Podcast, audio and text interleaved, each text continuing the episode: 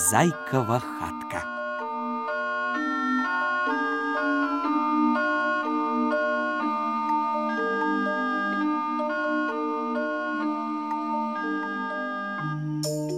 Жылі былі ў лесе лісічка і зайчык.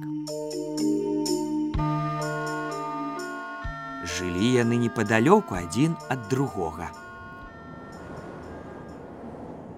Прыйшла восень, холодна стала ў лесе. Надумаліся яны хаткі на зіму пабудаваць. Лісічка збудавала сабе хатку з труску снежку, а зайчык з труску пяску.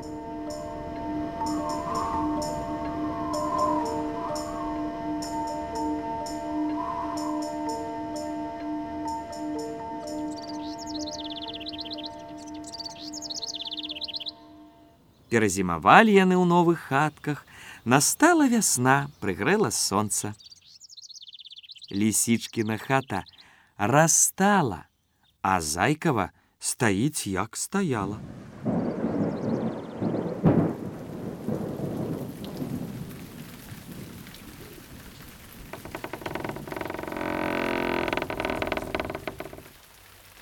Прыйшла лісіца ў зайкаву хату.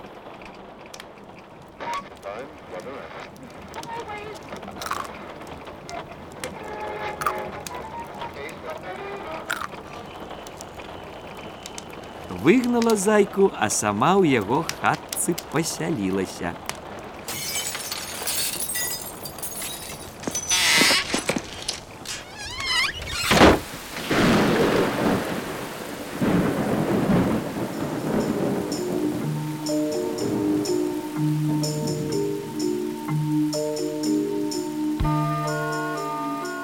Зайшоў зайка са свайго двара, сеў пад бярозкаю ды плача ідзе воўк. Бачыць, зайка плача. Чаго ты зайка плачаш? пытае воўк. Ну як жа мне зайку не плакаць?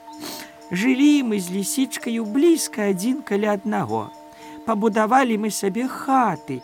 Я з труску пяску, а яда з труску сняжку. Настала вясна, яе хатка растала, а моя стаіць, во, як стаяла.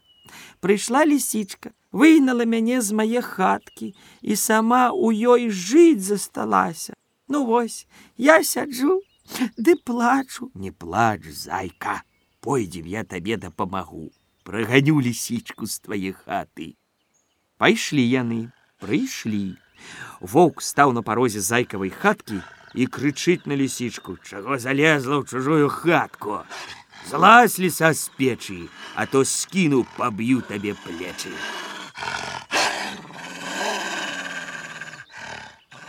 Не спалохалася, лісічка адказвае ваўку. Ой воўк, сцеражыся, мой хвост як дубец, як дам табе, дык будзе канец. Перапалохаўся воўк, ды наўцёкі і зайку аднаго пакінуў.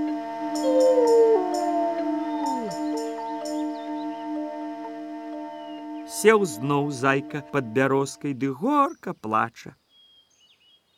Ідзе праз лес мядзведь.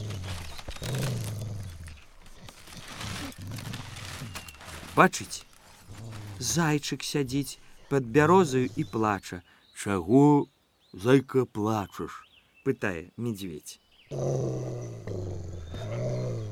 Як же мне зайку не плакаць. Жылі мы з лісічкаю блізка адзін каля аднаго, пабудавалі мы сябе хаты, я з труску пяску, яна з труску сняжку. Настала вясна, яе хатка растала, а моя стаіць, як стаяла. Прыйшла лісічка, выгнала мяне з мае хаткі і сама там жыць засталася. Дык вось я сяджу ды плачу. Не плач, зайка, Пойдзем я табе памагу, праганю лісічку з твае хаты. Пайшлі яны, прыйшлі. Мядзведь стаў на парозе зайкавай хаткі і крычыць на лісічку: « Нашто дабрала ў зайкі хату, Залазлі са з печы, а то скіну, паб'ю табе плечы. Не спалохалася лісічка, адказвае мядзведзю. Ой, мядзведь, сцеражыся, Мой хвост, як дубец. Як дам, дык будзе табе конец. Спалохаўся мядзведь, ды наўцёкі, і зайку аднаго пакінуў.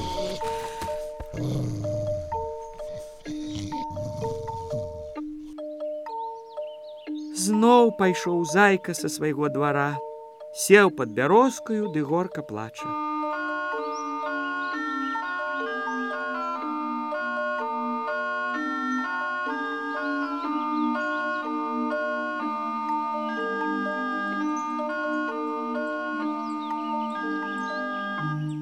Аж бачыць, ідзе праз лес пеўнік. Угледзеў зайчыка, падышоў і пытае: « Чаго зайка плачаш?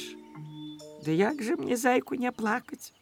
Жылі мы з лісічкаю блізка адзін каля аднаго пабудавалі мы сабе хаты. Я струску пяску, а яна струску снежку.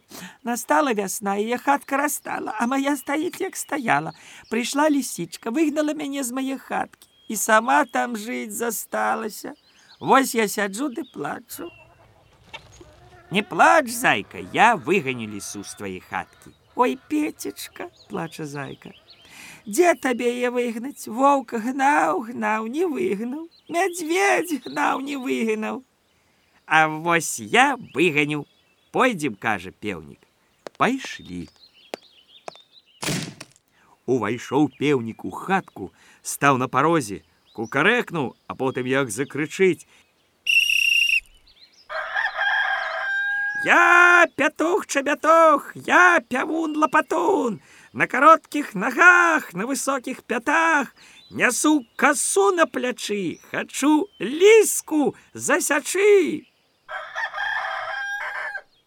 А лісічка ляжыць ды кажа: « Ой, певень, сцеражыся, мой хвост як дубец, як дам, дык табе будзе конец. Скочыў пеўнік з парога ў хату, ды зноў крычыць: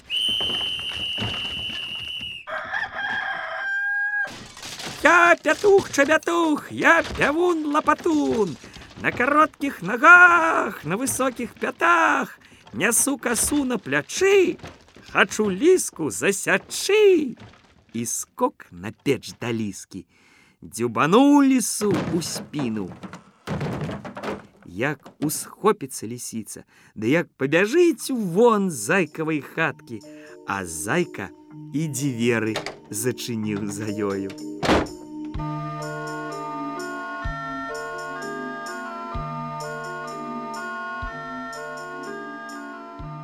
Застаўся ён жыць у сваёй хатцы, а разам з пеўнікам.